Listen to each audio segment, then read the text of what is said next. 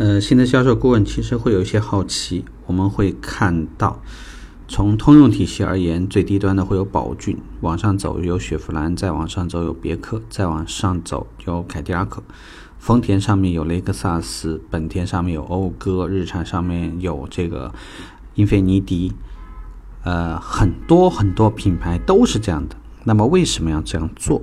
这里就要谈到一个呢，叫做客户生命周期管理。从大的客户生命周期管理而言，很多集团、很多品牌公司它都无法做到，那就是怎么让这个客户一辈子的选择本品牌或者本集团的车型。呃，这个呢，就是为什么有一些集团旗下会拥有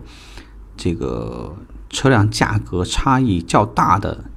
一个原因就是，客户在我们，比如说在通用整个集团体系当中，你会有很多车型，甚至可以覆盖到你这一辈子的选择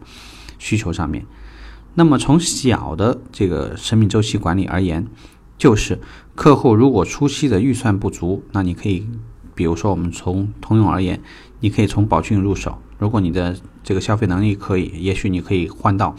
一台雪佛兰，比如我会买到一台克鲁兹，或者是。升级一点，我买到一个迈锐宝，再往上走呢，也许你可以把车换成一台君越，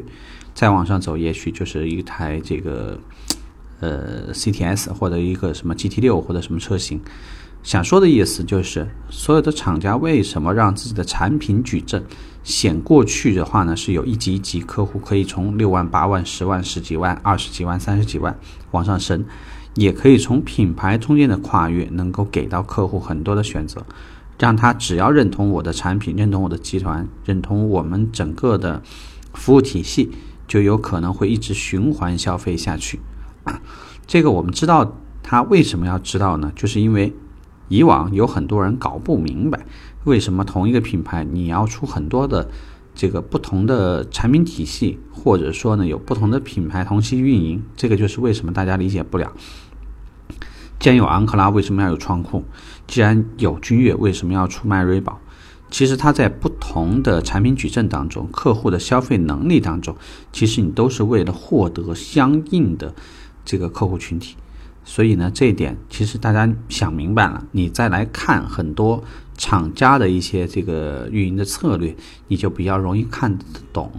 希望呢这个话题呢，嗯，听一听，可以对标一下其他的品牌，也许呢会有一些启发。OK，拜拜。